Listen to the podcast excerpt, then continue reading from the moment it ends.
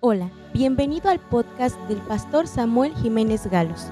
Disfruta del mensaje, compártelo en tus redes sociales y deja que Dios te hable hoy. Levántate, levántate. Y esto habla que como el libro de Isaías se le conoce como el protoevangelio, porque es como si fuera toda la Biblia que son los 66 libros, Isaías tiene 66 capítulos. Y así como la Biblia, la primera parte que es el Antiguo Testamento, tiene 39 libros, los primeros 39 capítulos de Isaías, el libro, expresan todo lo que ocurrió en el Antiguo Testamento. Son de tema de juicios, de pecado, de la condición pecaminosa de Israel, de la condición de sus pueblos alrededor viviendo una vida triste. Pero del capítulo 40 al 66 son 27 capítulos. Y así como en el Nuevo Testamento son 27 libros, estos 27 capítulos de Isaías, los últimos, hablan del futuro glorioso de Israel, de la promesa que Dios le dio al pueblo, saliendo de su condición terrible a una esperanza gloriosa. Entonces quiero decir, el Antiguo Testamento era del pacto antiguo, antes que Cristo viniera a esta tierra.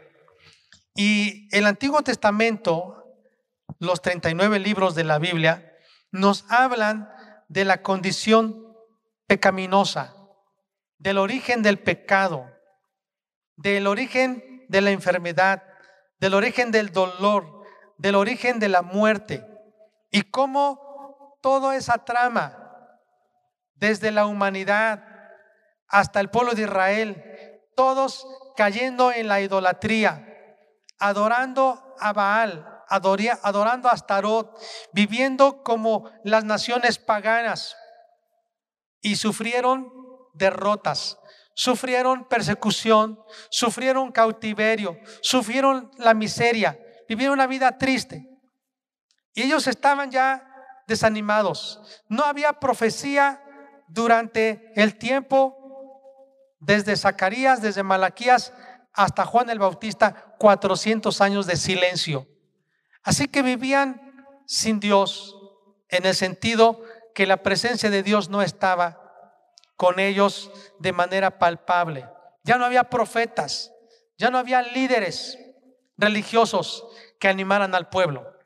Así que el pueblo estaba cada uno viviendo a su manera, quizá ya decepcionados, desanimados, de las promesas que Dios les había dado a ellos, se habían olvidado. Pero vino Jesucristo en el tiempo preciso de la historia y estableció un nuevo pacto y trajo esperanza, trajo la promesa de redención con su sangre. Y entonces, ahora nosotros que vivimos en el nuevo pacto, ahora Dios nos anima a que veamos sus promesas que un día se cumplirán al 100%. Y en el capítulo 60 de Isaías está dando una profecía para el pueblo de Israel. Un pueblo que ya estaba agobiado, que estaba desanimado, que al ver a su alrededor y la condición moral, económica, social, familiar, espiritual, aún ellos sin, sin un templo, porque ya estaba todo olvidado. Ellos están recibiendo de Dios esta promesa. Levántate, levántate, resplandece, porque ha venido tu luz y la gloria de Jehová ha nacido sobre ti. Isaías está profetizando 800 años antes de que Cristo viniera. Y le está diciendo, ya levántate, resplandece, porque ha venido tu luz y la gloria de Jehová ha venido sobre ti. ¿Qué pasa cuando alguien en una batalla, cuando pierde las fuerzas, su adversario le está dominando? ¿Qué creen que pasa? Lo está derribando. Quizá ya está tendido ahí en la lona, derrotado, desanimado, con muchas dudas, tal vez diciendo, ¿a qué vine a pelear? Mi adversario me está ganando. He perdido la batalla. Ya no puedo más. Qué vergüenza. ¿Cómo me voy a levantar de aquí? Y quizá así pudiéramos nosotros ver a la iglesia, la iglesia de Jesucristo en el mundo entero. Una iglesia así triunfante, por un lado, pero otra parte de la iglesia que está siendo derrotada, que está postrada ante los problemas, ante las adversidades y que quizá dice, ya no hay esperanza para mí. Un pueblo que quizá no se ha dado cuenta que el diablo lo tiene aprisionado. Un pueblo que quizá no se da cuenta que está en una guerra, que está somnoliento, un pueblo que está ya desanimado, que no quiere continuar en la vida cristiana, que ya no tiene fuerzas ni ánimo para adorar, para evangelizar, para servir, para proclamar la gloria de Dios. Un pueblo que se ha conformado, que se ha hecho indiferente, porque el diablo lo ha adormecido porque el diablo lo ha engañado, porque el diablo lo ha confundido.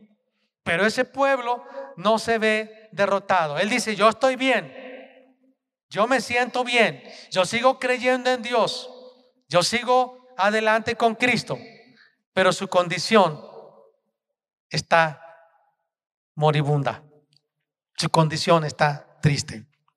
Por eso hoy quiero hablarles, amados, de esta palabra que Dios nos está hablando. Vean lo que dice el libro de jueces. Es un libro que a mí me ha impresionado cada vez que lo leo. Se encuentra en el Antiguo Testamento, el capítulo 5 de jueces. Y dice Aquel día cantó Débora con Barak, hijo de Abinoam, diciendo, por haberse puesto al frente los caudillos de Israel, por haberse ofrecido voluntariamente el pueblo, load a Jehová.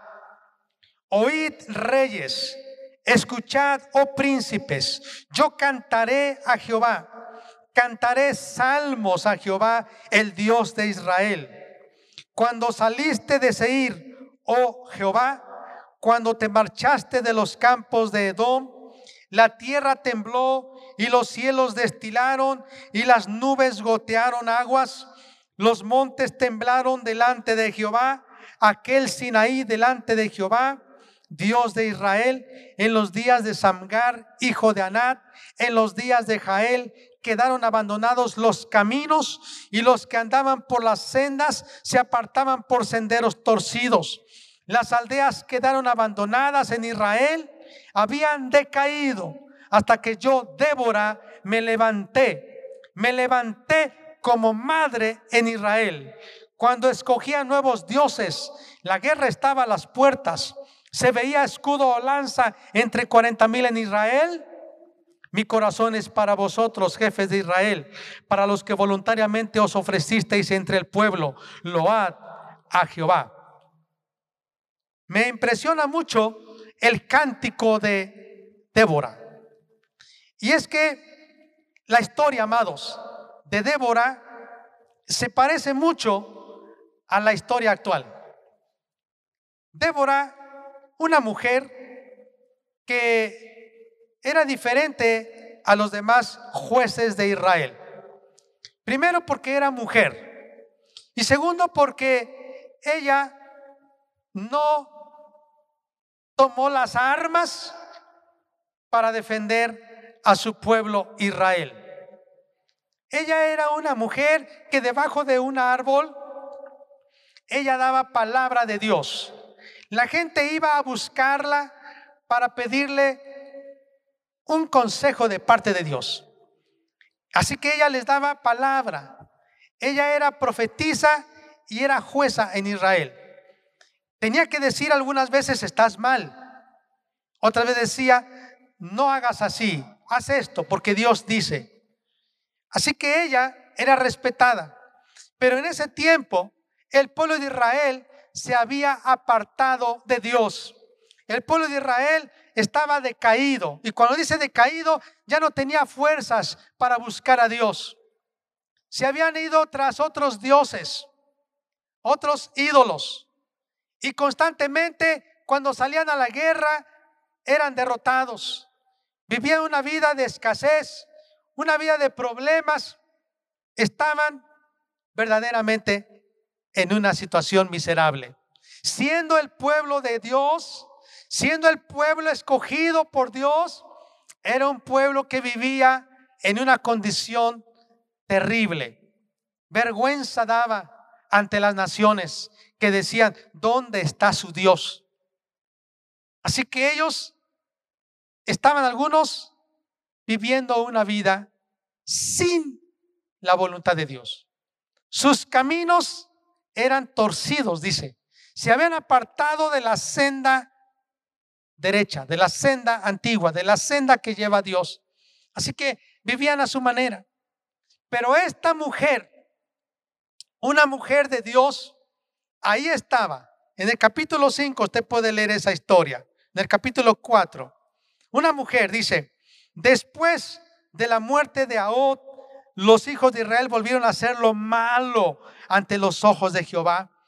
Y Jehová los vendió en mano de Jabín, rey de Canaán, el cual reinó en Azor. Y el capitán de su ejército se llamaba Císara, el cual habitaba en Aroset Goim. Entonces los hijos de Israel clamaron a Jehová, porque aquel tenía 900 carros errados, este Jabín, rey de Canaán, y había oprimido con crueldad a los hijos de Israel por 20 años. Gobernaba en aquel tiempo a Israel una mujer, Débora, profetisa, mujer de Lapidot. Y acostumbraba a sentarse bajo la palmera de Débora entre Ramá y Betel en el monte de Efraín, y los hijos de Israel subían a ella a juicio.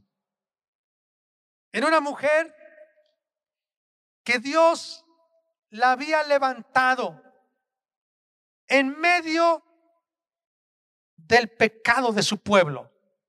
Una mujer que profetizaba de parte de Dios en medio de una nación idólatra, una nación que hacía lo malo delante de Dios a pesar de que creían en Dios. Y tal parece que así estamos viviendo la condición espiritual en las iglesias de Dios en la tierra. Un pueblo que conoce a Dios, pero un pueblo que ha torcido los caminos de Dios. Un pueblo que se ha abandonado a sus placeres, a sus deseos, que está confundido, que está somnoliento, que está letargado, que está engañado. Un pueblo que vive en derrota espiritual. Dios levantó a esta mujer como profetisa. Y la historia dice que ese ejército de 900 carros de guerra errados, o sea, con carretas y con ruedas, venían contra Israel, contra los hebreos. Así que había un general del ejército de Israel que se llamaba Barak, dice el versículo 6.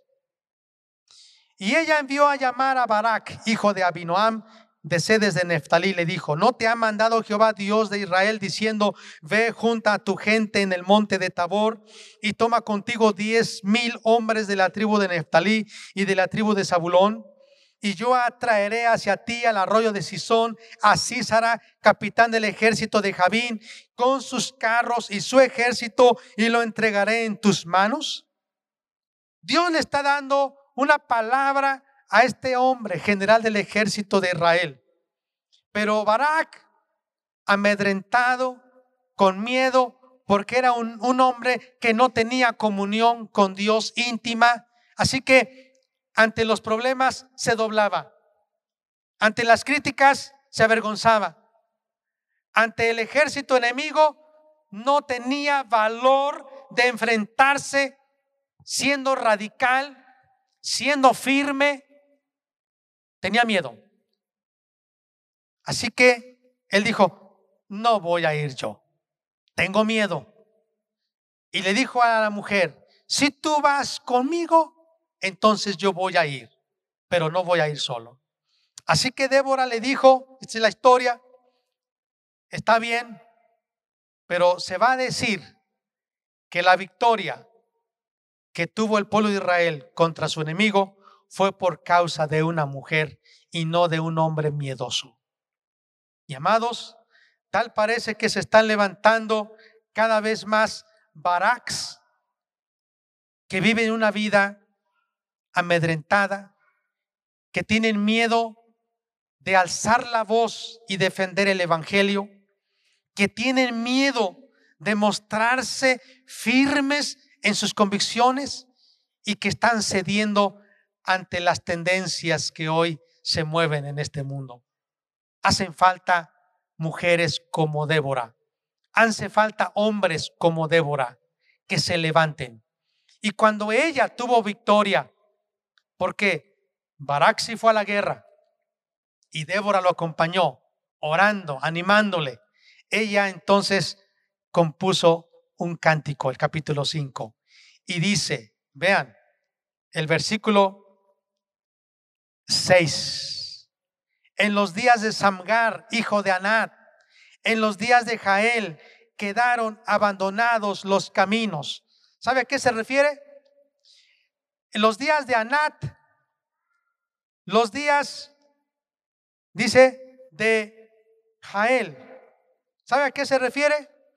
Cuando había guerra, cuando había enemigos, los soldados de Israel, en lugar de avanzar para enfrentarlos, huyeron por los montes, salieron despavoridos, se salieron del camino. Y esto para mí ilustra también hoy en día la Biblia nos dice que habrá apostasía. El diablo se está levantando con un ejército de demonios para atacar la iglesia. El diablo se está levantando con huestes infernales para derribar, para desviar a la iglesia del camino verdadero. Ha habido apostasía cada vez más la gente está abandonando el camino de Dios. Dice más adelante, y los que andaban por las sendas se apartaban por senderos torcidos. Hoy en día, cada vez más están surgiendo maestros, líderes, conforme a los deseos de la gente. Usted va a ver más cada vez como una moda grupos de personas que van a escuchar a un maestro, a un gurú, a un líder que les va a hablar lo que a ellos les guste. Cada vez la gente se está amontonando para escuchar a hombres, a maestros que les hablarán cosas muy, muy raras, pero muy atractivas para ellos. La Biblia dice el apóstol Pablo mencionó por el Espíritu Santo que cada vez más la gente tendrá comezón de oír. Quiere ir a alguna conferencia, quiere ir a algún lugar donde haya alguien que les va a explicar, pero no tienen comezón del Evangelio, de oír el Evangelio. Tienen comezón, comezón de escuchar otra cosa que no es el Evangelio. Así que ellos van a dejar los caminos de Dios por senderos torcidos. Dice el verso 7, las aldeas quedaron abandonadas en Israel, habían decaído. Yo hablo de aldeas, imagínense, hablemos de grupos de oración. Hablemos de células de comunión en Cristo. Hablemos de casas de oración. Hablemos de iglesias, de congregaciones. Cada vez se van a estar abandonadas, van a estar siendo abandonadas. Se van a ir para escuchar a hombres perversos. Y dice el versículo 7, hasta que yo, repita conmigo, hasta que yo, hasta que yo me levanté. Ánimo, dígalo conmigo, hasta que yo me levanté. Si se estaban yendo por otros caminos torcidos, hasta que yo me levanté. Si las aldeas estaban quedando abandonadas, hasta que yo, hasta que, hasta que. Dios te está diciendo, levántate, levántate, deja el sueño, deja el letargo, deja la letanía, deja la glotonería, levántate, levántate. Todo esto estaba, la condición terrible, este decaimiento espiritual, moral, económico, social, político que vivía Israel, se mantuvo hasta que Débora se levantó. Levántate, Dios te está diciendo hoy, levántate. Mire hermano, al considerar que estamos en una guerra contra Satanás y los elementos de esta guerra son terribles, entonces podemos saber que debemos desarrollar discernimiento espiritual, porque mucha gente no se da cuenta ya que estamos en una guerra, en una batalla espiritual. Primero, quiero hablar del plan de Satanás. ¿Cuál es el plan de Satanás? El diablo, Satanás, de su mismo nombre, quiere perjudicar la verdad del Evangelio. Quiere torcer el Evangelio. Hoy en día se están levantando falsos maestros que están cambiando la verdad a su manera. Falsas doctrinas, doctrinas de hombres, ya no la verdad. Por ejemplo, los mormones, la iglesia de Jesucristo de los santos de los últimos días, tienen un libro sagrado, pero ya no le dicen Biblia. Ahora le dicen el libro del mormón, que contiene aproximadamente un 8 al 10% de toda la Biblia. Lo demás es de José Smith y de un demonio, el ángel Moroni, que le dice tantas cosas que no son ciertas. Y si usted tiene otra duda, los testigos de Jehová, la torre del vigía, ellos tienen otro libro sagrado que ya no es la Biblia. Ahora le llaman la traducción del Nuevo Mundo. Porque ellos dicen que Jesús vino a América a evangelizar a los antepasados de América. Esas son las ideas. Pero nosotros, le dije, tenemos la misma Biblia que es la palabra de Dios. ¿Cuál es la diferencia entre un católico y un protestante evangélico? Se quedó pensando y le dije, yo tengo la respuesta, por eso le pregunté. Es, ¿qué diferencia hay tan sencilla? ¿qué tanto obedecemos lo que dice la Biblia?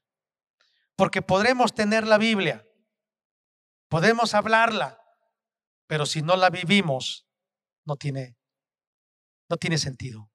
Esa es la diferencia. No se trata de decir creo en Dios, se trata de decir qué tanto yo obedezco a Dios. Y eso exactamente es lo que el diablo quiere hacer. Él quiere torcer la verdad haciéndonos creer que es suficiente solo con decir soy cristiano, que es suficiente solo con decir, decir yo creo en Dios, que es suficiente con decir y tengo un amigo que es pastor y tengo un tío que es sacerdote y yo voy de vez en cuando a la iglesia. El diablo así quiere decir. Él quiere torcer la verdad quiere confundir, quiere, quiere hacer una mezcla, pues. Quiere que creamos algunas cosas de otras religiones más la Biblia porque todo está bien. Hay personas que dicen, yo acepto todo lo bueno de todos. Todo es bueno. Y algo bueno de tener cada religión y yo quiero sumar en lugar de dividir. ¿Cuál es el plan del diablo también? El diablo quiere destruir los fundamentos de la fe, los fundamentos de la sociedad. El diablo quiere destruir los fundamentos de la piedad. Cada vez vemos gente más impía. Cada vez vemos más gente irreverente. Cada vez más gente irreverente. Es increíble, es el plan del diablo. Se ha perdido el respeto, el temor a Dios. Y dice la Biblia que el pueblo peca porque no tiene temor de Dios. Cada vez, cada vez vamos a ver un aumento en la gente de falta de temor de Dios. La gente ya no le tiene temor a Dios. ¿Cuál es el plan del, diablo? Una, perjudicar, torcer la verdad, destruir los fundamentos de la fe, de la piedad, del cristianismo. Otro, otro plan de alejarnos gradualmente de la verdad sin que nos demos cuenta. Que cada día agreguemos algo más del secularismo en nuestra fe. Que cada vez más perdamos un poquito el terreno de la piedad.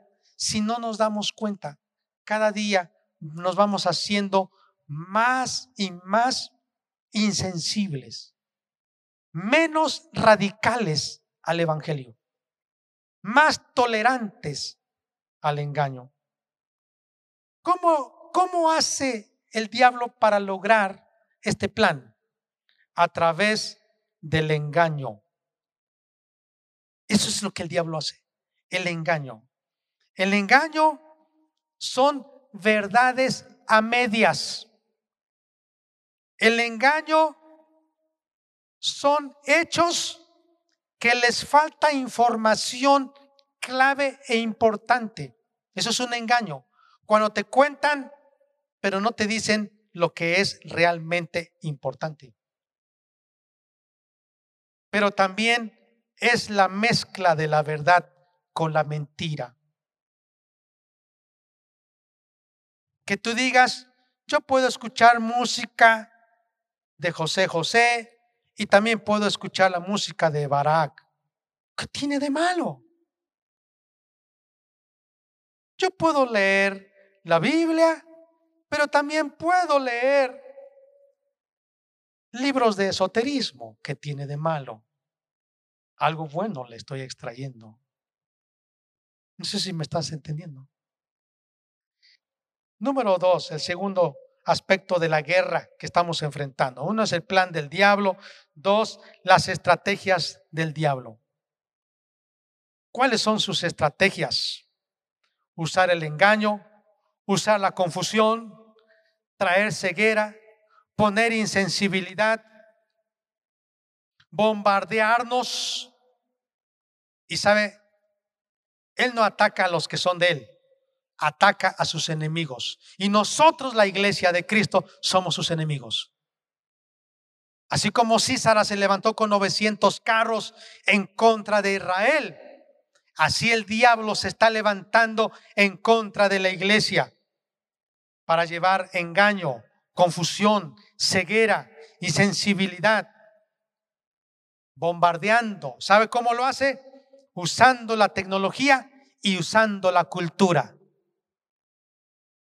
El diablo usa las tendencias y las modas actuales.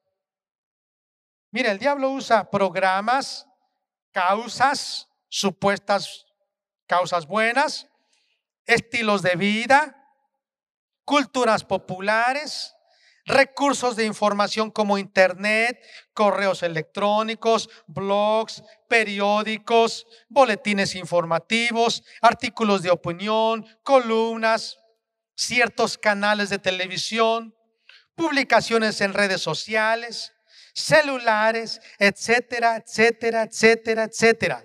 Espectaculares, comerciales, la radio. Todo eso son estrategias del diablo. ¿Y sabes cómo lo hace? Gota a gota, gota a gota. Cada vez. Alguien dice que para destruir una roca solo es una gota, vez tras vez, cada día, cada semana, cada mes, cada año, hasta que la destruyó. Y el diablo está bombardeando cada vez a la iglesia, a nosotros los creyentes, en nuestra mente. ¿Para qué? Para que seamos engañados, confundidos, aturdidos, insensibles. Y ya así todos embaucados, entonces finalmente nos da la estocada y nos mató. Número tres, como tiene un plan y una estrategia, vamos a ver qué ha logrado. El avance de Satanás. ¿Sabe cuál es el avance?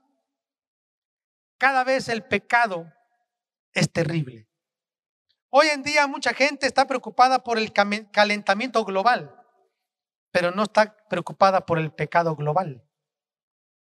Está preocupada porque no llueve, pero no está preocupada por la causa que no llueve. Es increíble. La condición del mundo, de la humanidad, es terrible.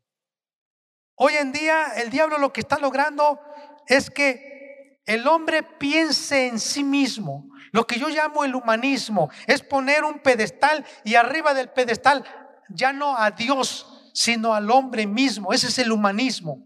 Entonces ahora lo que el diablo está tratando y lo está logrando es que la gente se adore a sí mismo. Sí, se han levantado y construido más gimnasios. Sí, más lugares donde puedes encontrar alimento orgánico. Sí, más programas de salud física, más ejercicio, más educación sexual, pero más inmoralidad sexual. ¿Qué es lo que el diablo está logrando? ¿Cuál ha sido el avance? Mayor frialdad en la gente, mayor insensibilidad, mayor egoísmo, anarquía.